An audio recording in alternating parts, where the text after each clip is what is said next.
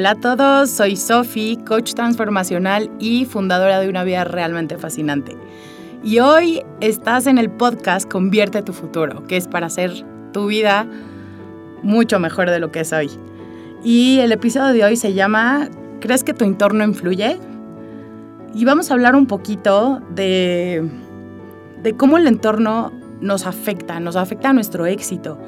Y el entorno es algo que nos rodea, es nuestra familia, nuestros amigos, gente del trabajo, gente con la que estudiamos. Y a veces también son las ideas que nos rodean, estos pensamientos, estas limitaciones, los problemas o el tipo de problemas que, que escuchamos o que tenemos o que tiene nuestro entorno. Es lo que escuchamos, es con quien conversamos. Y hay un libro buenísimo que estuve leyendo que se llama The Tipping Point de Malcolm, Malcolm Gladwell y él habla de cosas súper importantes, que son, por ejemplo, la influencia que tienen otros en nosotros. Lo chiquito hace la diferencia. Los fenómenos se vuelven episodios. Seguramente te ha pasado que alguien en tu comunidad, en tu trabajo, en, no sé, en el mundo hace algo y de repente se vuelve gigante. Y eso es la influencia que podemos tener en otros o que nuestro entorno puede tener en nosotros. Y es este momento mágico en que una idea se vuelve y se esparce como incendio forestal. Por ejemplo, en México hubo un temblor, un terremoto en 2017 y fue increíble como una o varias personas empezaron un movimiento de ayuda, de cargar piedras para este, salvar a la gente o de ayudar a los que se habían lastimado o tal vez este, dieron comida, dieron dinero, compraron herramientas y este fenómeno fue increíble. Hasta llegó un punto en que nos dijeron ya no vengan a ayudar, porque eran demasiadas personas ayudando. Y este fue un fenómeno causado por una influencia, obviamente por una causa que a todos nos movía, pero el hecho de que una persona se remangara y fuera a cargar piedras nos movió mucho y pensamos, si esa persona puede ayudar, yo también. Y así somos, alguien hace algo y lo seguimos, alguien hace algo positivo y lo seguimos, alguien hace algo negativo y lo seguimos. Y a veces no es algo consciente, sino que es como la historia que venía en un libro, ¿no? Que eh, en un lugar pusieron graffiti, ¿no? Un graffiti fue suficiente para que muchos grafiteros fueran y también pusieran su marca. O otro lugar, Nueva York. Hace muchos años escuché una plática de un urbanista que empezó a limpiar Nueva York y empezó a limpiar todos los grafitis todos los días. Y este fue un trabajo de años y años. Y ella decía que se había tardado 12 años en limpiar la ciudad. Y hoy puedes ver un cambio físico en la ciudad, de, que todo está cuidado, las banquetas pintadas, el grafiti no está, porque ya no es un lugar donde se permite. Entonces la gente ya no, ya no piensa, ¿no? Ay, aquí puedo grafitear, no, sino que es aquí cuido. Entonces todo es un, como una influencia exterior.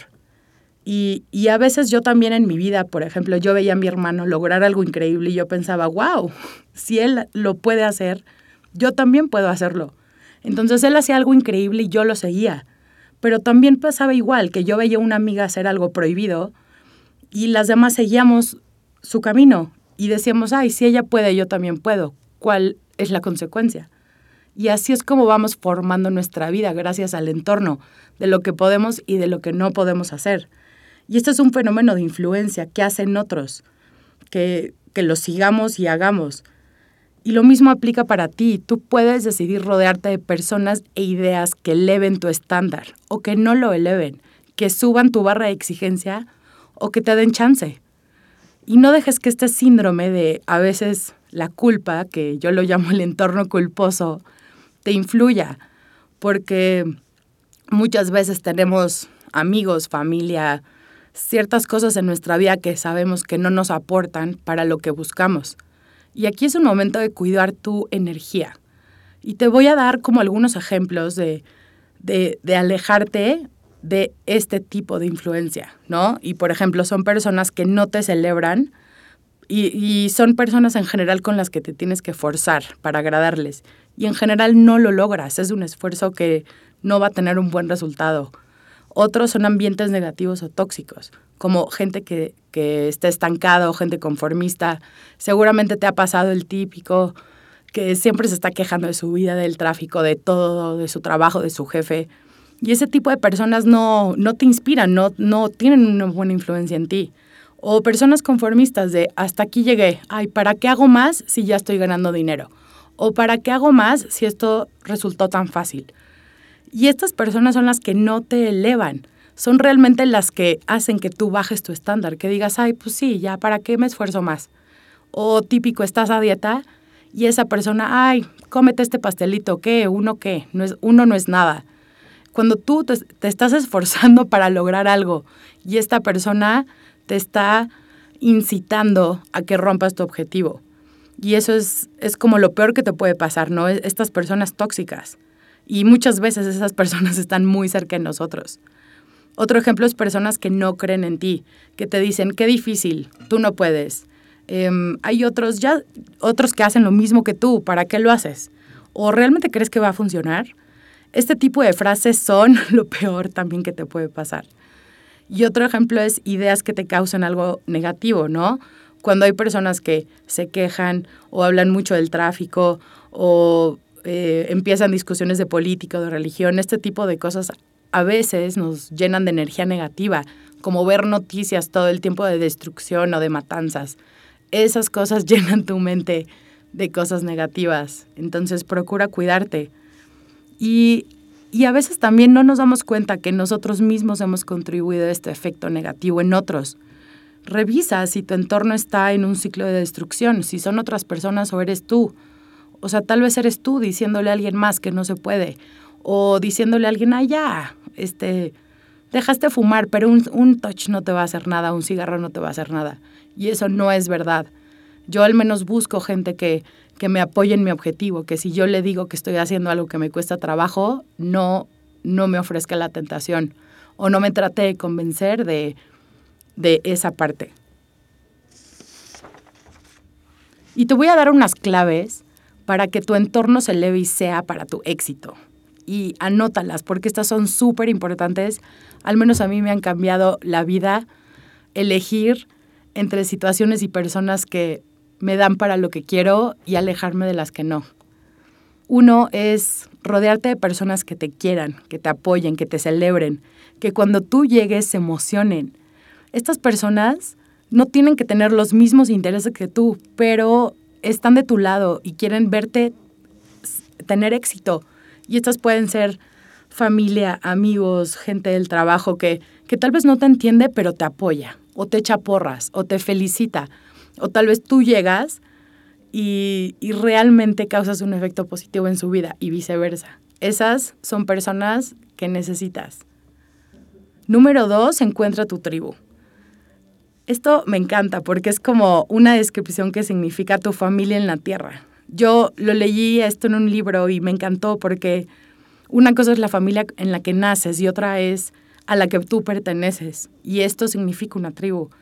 Y son personas que sí comparten tus ideas, que les gusta lo mismo que a ti te gusta, que ven tus talentos, que los aprecian. Tú conectas con ellos y lo que hacen. Y por ejemplo, esto, estas personas los puedes encontrar en cursos de temas que a ti te interese, en un podcast. Puedes ir a un evento presencial de algo que te interese, no marketing, te interesa la arqueología, te interesa el cine. Aquí vas a encontrar personas con quien discutir ese libro que tanto te gustó o esa película que disfrutaste o estas ideas locas. El otro día eh, yo estaba pensando en una idea de ¿por qué no, además de hacer baby showers y showers de boda, hacemos showers a personas que empiezan su negocio, amigos? Entonces un amigo viene y te dice, oye, voy a empezar un negocio o voy a empezar este proyecto. Y yo pensé, qué mejor celebración que esa. Entonces, justo una persona cercana a mí se inscribió un curso de, que costaba mucho y, y yo decidí invitarlo a desayunar porque dije, yo voy a celebrar estas cosas que hagan que esta persona sea mejor o que su vida sea mejor. Entonces no todo el mundo va a compartir mi idea, pero yo sé que hay personas que si yo pongo esta idea sobre la mesa van a decir sí, vamos a celebrar cuando lleves un año sin dejar de fumar, o cuando hayas bajado los kilos que quieres bajar, o cuando hayas conseguido el trabajo que tanto querías, o hecho el proyecto que tanto soñabas. Esas son las ideas que tal vez tu tribu te va a festejar, pero no todas las personas te van a entender. Entonces tu tribu es donde tú, tú te sientes comprendido, te sientes acompañado, donde no estás solo, donde otras personas han pasado lo que tú has pasado, ¿no? La incomprensión inicial de tu entorno. Y aquí es donde empiezas a cambiar un poco tu entorno y a disfrutar a personas que te eleven y que te celebren. Y yo he encontrado este apoyo también en comunidades de Facebook, aunque suene raro, yo nunca pensé encontrar esto en Internet. Y empecé a unirme a grupos que decían o hablaban de lo que yo quería hablar. Entonces me metí un grupo de em, mujeres que apoyan a mujeres emprendedoras. Y aquí las mujeres ponen sus, sus problemas o inseguridades o éxitos y, y en la comunidad las apoyamos, escribimos cómo apoyar, no sé, ese problema o qué puede hacer o qué puede pensar eh, y también celebrar éxitos, aplaudirlos. Y lo mismo en otras comunidades, ¿no? Estoy en una de marketing digital que hablan de, de, las cosas que han logrado y cómo lo logran, y estas ideas nuevas y la mentalidad de un emprendedor digital. Entonces, aunque mi entorno no entienda esa plática, yo sí, y yo disfruto enormemente estar con mi tribu. Definitivamente, mi familia en la Tierra me ha hecho muy feliz. Y la número tres son mentores. Estas son personas que tú admiras, las que quieres ser en cinco años, las que ya hicieron lo que tú quieres hacer. A ellos los encuentras a veces solo porque estás buscando. A veces es un jefe, a veces es un ex jefe que te lo vuelves a encontrar. A veces es un curso que tú pagas para que esta persona te enseñe, porque tú la admiras, porque esa persona ya logró lo que tú quieres lograr, porque ya está donde quieres estar, tiene esa vida, tiene esa libertad financiera, tiene ese éxito, tiene esa seguridad, tiene esa claridad de hacia dónde va. Y tú quieres eso. Entonces, buscar un mentor es lo mejor que puedes hacer. Y hasta había una persona que me decía, si tú admiras tanto a alguien y tienes tantas ganas de crecer, busca un mentor y casi, casi trabaja con él gratis. Hasta págale, porque es lo que más te va a elevar en tu vida. Eh, aprender de alguien que ya sabe lo que tú no sabes. Y estas personas, estos mentores, a veces ven talentos en ti que tú mismo no ves. Y esto puede ser muy valioso porque ellos mismos te van a encaminar hacia un lugar de éxito, hacia elevar tu estándar, hacia hacer lo mejor que puedes ser. Yo, mi experiencia con mentores ha sido increíble porque aunque he tenido mentores de cursos, em, son como, como algo increíble porque empiezan a hablar de estas ideas que yo he pensado. Han hecho cosas que yo he pensado, pero la diferencia es que ellos lo han hecho realidad y lo mío había sido solo de pensamiento. Y gracias a que estoy cerca de ellos, leyendo lo que escriben en sus llamadas, en sus cursos pagados, obviamente, eh, puedo llegar a un punto de, de creer que eso puede ser realidad. Y cuando yo veo un mentor, veo a alguien que ya logró lo que yo quiero lograr. Entonces, si él o ella pueden, yo también.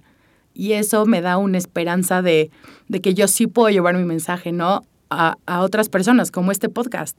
Si otras personas hablan de sus ideas y las comparten, yo también, yo puedo y lo estoy haciendo. Y eso es lo que más me ha encantado de tener mentores, que me enseñan un camino. Y asegúrate de tener un mentor o varios mentores que pueden ser temporales o, de largo plazo, ¿no? Encuéntralos. Ahora quiero que recuerdes las tres claves para elevar tu entorno y que sea de éxito. Uno, rodéate de personas que te quieren, que te celebren. Dos, encuentra tu tribu, tu familia en la tierra. Y tres, encuentra un mentor. Asegúrate de que esos tres pasos o esas tres claves estén en tu vida. Ahora quiero cerrar un poquito este tema con, con tres preguntas que te vas a llevar de tarea. Quiero que evalúes a tu entorno. ¿Qué, tan, ¿Qué tanto te apoya tu entorno para ser exitoso? Y te voy a decir las preguntas para que las escribes y te las lleves. Uno, ¿tu entorno contribuye a tu éxito? ¿Qué parte necesitas afinar para elevar tu estándar?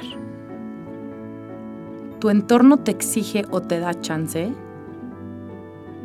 Y acuérdate, los chances que dijimos, ¿no? El amigo que te ofrece un pastel cuando estás a dieta, no. El amigo que te dice, ay, no importa, no pasa nada, no lo hagas. No, quieres un entorno que te exija. Y la última, ¿qué parte de tu entorno te quita energía y no habías visto?